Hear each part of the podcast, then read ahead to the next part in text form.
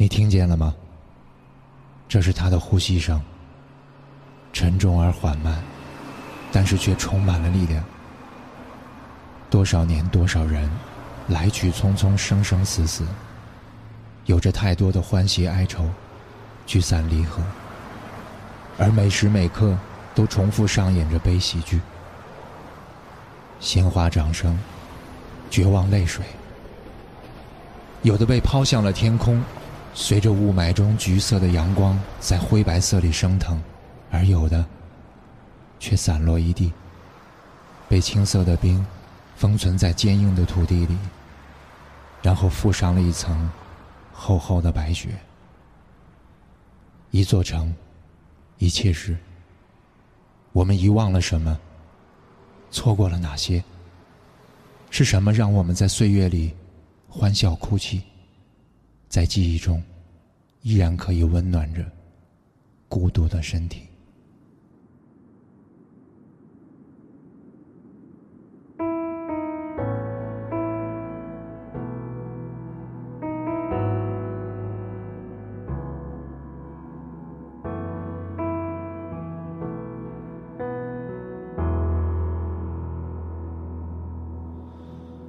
树上的叶子纷纷扑向大地，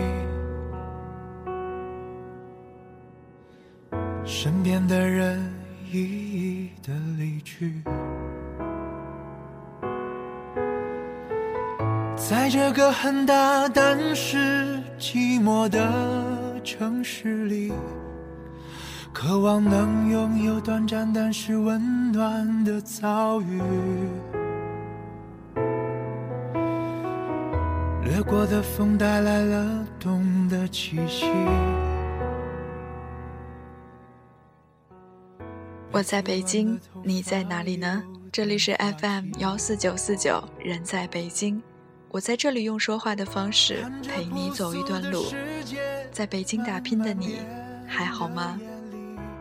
北京，一座让无数人爱恨交加的城市，每一天都会有人离开。每一天都会有人到来，每一天也都会有人徘徊在离开与留下之间。在你迷茫犹豫的时候，或许有几十个，甚至一百个理由可以离开，比如堵车、雾霾、高房价、压力大。记得看过一个网友写的一篇叫做《再见北京》的文字，细数了离开北京的 N 个理由。似乎任何一个理由都很严重，都让人想要赶快撤离。不知道现在的你是准备要离开，还是要欣喜坚定的到来？又或者你正在徘徊、迷茫和犹豫？那今天的节目想分享来自《南方人物周刊》资深评论员何三位在二月八号发表的一篇文章。叫做北京依然值得来，或许可以给正在迷茫犹豫的你些许的思考。一边升高，另一边就会降低。简单的近乎残酷的道理。听一首老歌，或是看一场。老电影，也许可以部分填补内心空虚。心碎北京，心碎北京，我心碎在尖锐的、深邃的、沉重的密室里。心碎北京。碎北京，我心碎在一言难尽的感慨里。心碎北京，我心碎北京，我心碎在刺骨的、穿透的、窒息的等待里。心碎北京。我心碎，北京。我心碎在没有结果的寻找里。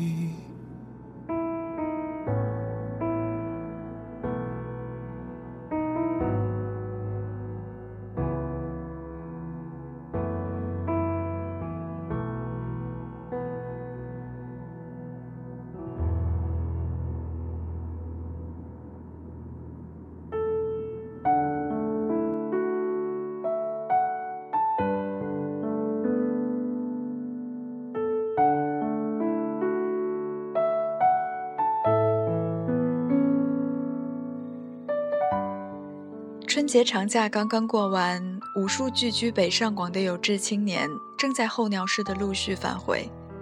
他们像一群不收心的孩子，在路上，在上飞机前和下飞机后，就开始抱怨大都市的种种不好：房价、交通、空气和压力，当然还有各种情绪。几年前，逃离北上广是媒体关注的焦点，意思是说。大城市越来越不宜居，北京尤难。不过这两年的新闻是，原先逃离北上广的那些人，现在又逃回来了。我曾在一篇文章中写过，对于一个满怀志向和野心的青年来说，北京是中国最好的地方。北京的种种不好和它的好，折抵过后，依然值得留下来。京城历来居不易，这一点，凡是想在北京寻找梦想的人，都应该有心理准备。以房价为例，北京房子的价值和价格已经相差了很远。房子价格的绝大部分不是来自房子本身，而是房子以外的因素。举这样一个例子吧：一家公司有员工一百多位，二零一三年利润六百万。平均每人六万。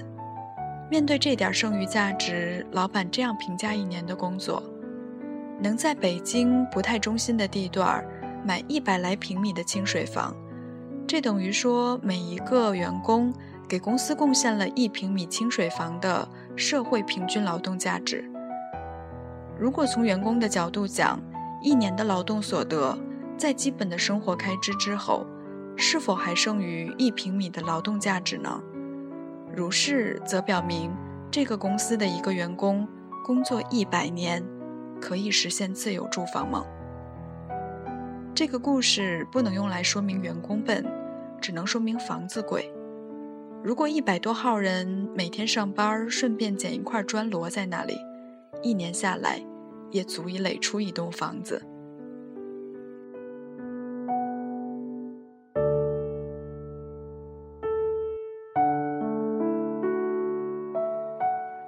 今天的北京房屋已经进入一个充满压力的新时代，这种房屋的价格跟一个青年的诚实劳动基本没有什么关系。哪怕你是这个时代最优秀的人才，你正在从事创造性的劳动，你还得靠运气帮忙。因此，很多居住在北京的青年，他们在北京诅咒北京，北京是一个让他们爱恨交加的地方。没错。房子是北京的寻梦青年最真实的路障。当你用一年的劳动，也不能换回一块地板砖大小的屋面，房子已经不是房子，而是一个神话。你不能把神话当做自己的梦想，你不能用父辈和祖父辈的积蓄，或者变卖外省的产业，来补助北京的开发商。这不符合人类善福理论，也很不道德。没房就没房，没房就租房，但的确租房也很贵。大学毕业生的平均工资大约就抵一间两居室的租金，而你还得吃饭、穿衣、交友、充电，那就租地下室，几个朋友挤一间，一对恋人挤一间，甚至几对恋人挤一间。在这个时代，这不丢人。谁说地下室盛不下理想？美国、欧洲都有繁荣的车库文化。创业的人没有钱租办公室和厂房，选择把公司设在自家或租金便宜的车库里。迪士尼、惠普、微软、谷歌，以及今天如日中天的苹果，都诞生在车库里。既如此，或许我们的人生和未来，民族的理想，国家的前途，也会在地下室萌芽和构建。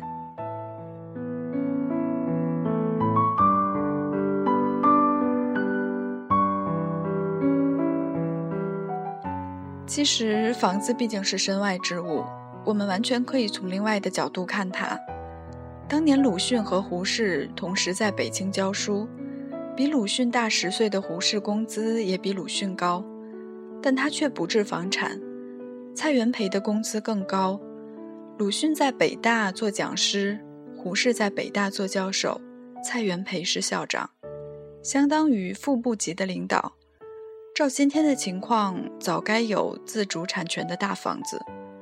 可实际上，胡适和蔡元培一生都是著名的租房户，无论是在北京还是流徙他处。要知道，读书人搬家是很麻烦的，书搬一次就会乱一次。如果把房子当成尺度，那么当今一代青年大多是失败的，因为他们只有两种人。要么被房子压迫着，要么被房租压迫着。人生的价值不体现在房屋上。胡适和蔡元培的故事应该是很励志的。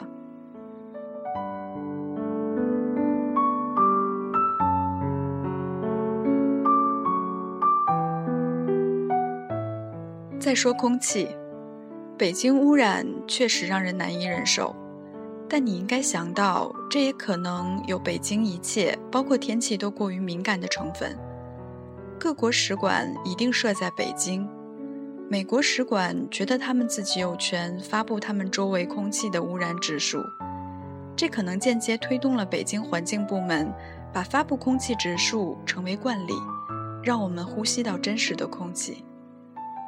空气可能是最为公平、平等的资源。你不正是渴求公正和平等吗？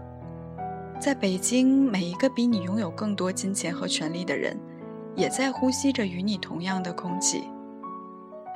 另外，你得承认，北京并不一定是全国空气最坏的城市。你所思念的故乡，早已并非如你童年回忆之中晴空万里、明澈动人。而北京是首善之区，它一定会首先治理好。请相信，以北京的重要地位，以及能动用的资金等各种资源，未来十五年，北京的空气一定比你的家乡进化得快。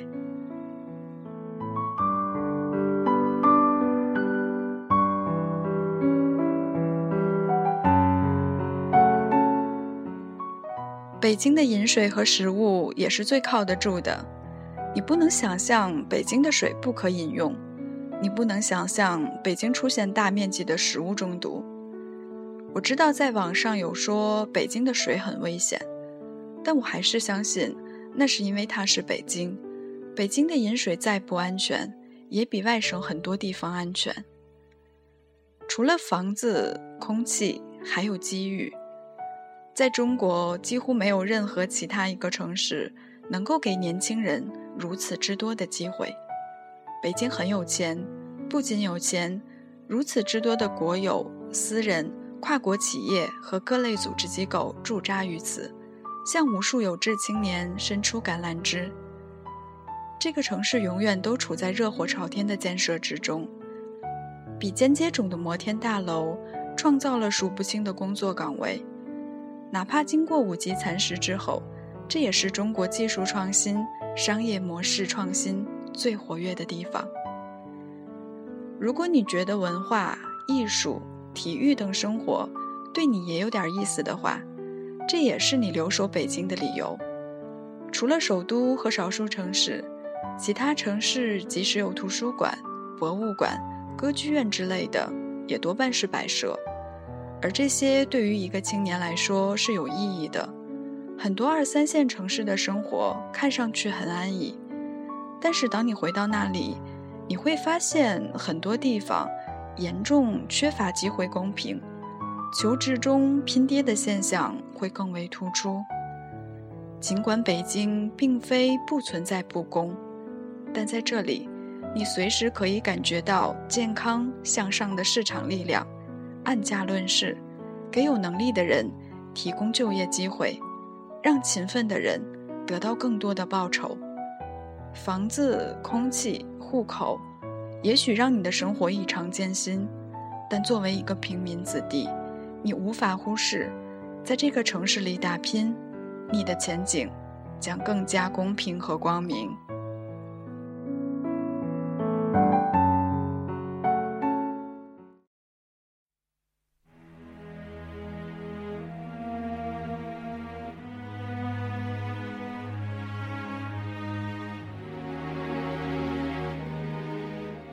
京城永远是心怀理想之青年向往的地方。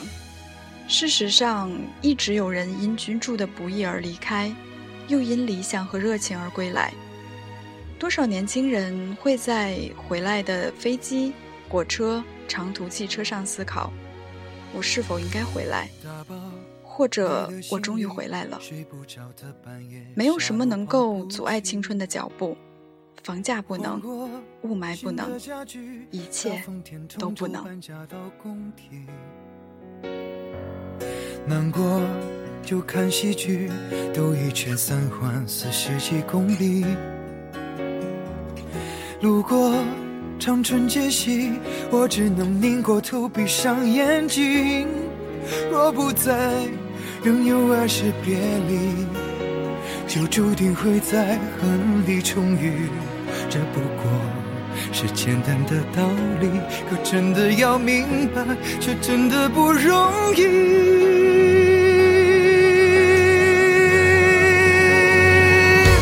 你不在北京，我不在人群，日子过得就像是后未平静的喘息。见的是身体的，怎么是呼吸的？都看突袭来的回忆，都是场战役。你不在北京，我不再关心这个城市雾霾、放晴和世俗的乐趣。人来人往在，红灯绿你在。街上还常听到你喜欢的歌曲，可惜不是你？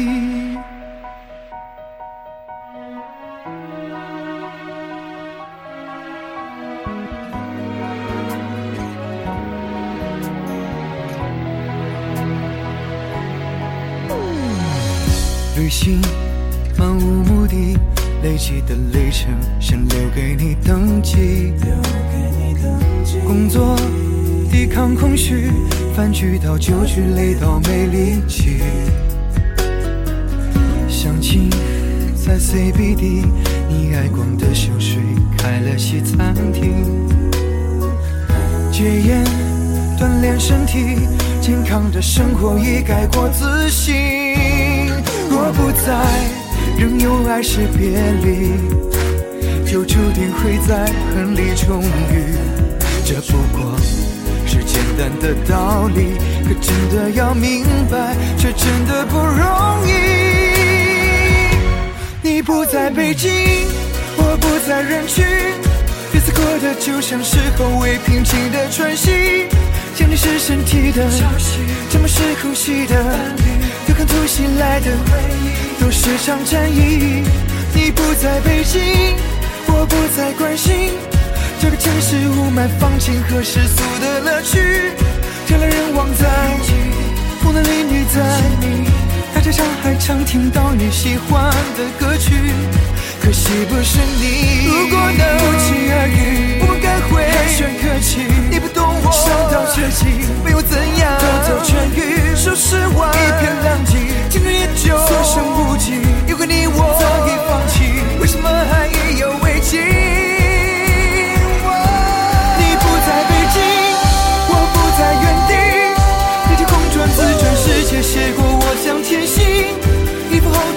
换季，收听好几代更替，那些纠结的过不去，已云淡风轻。你不在北京，我不再属于那些仗着年轻还能在折腾的年纪。朋友都生儿育女，父母也催我娶妻。时过境迁以后，我还一个人在你不在的北京。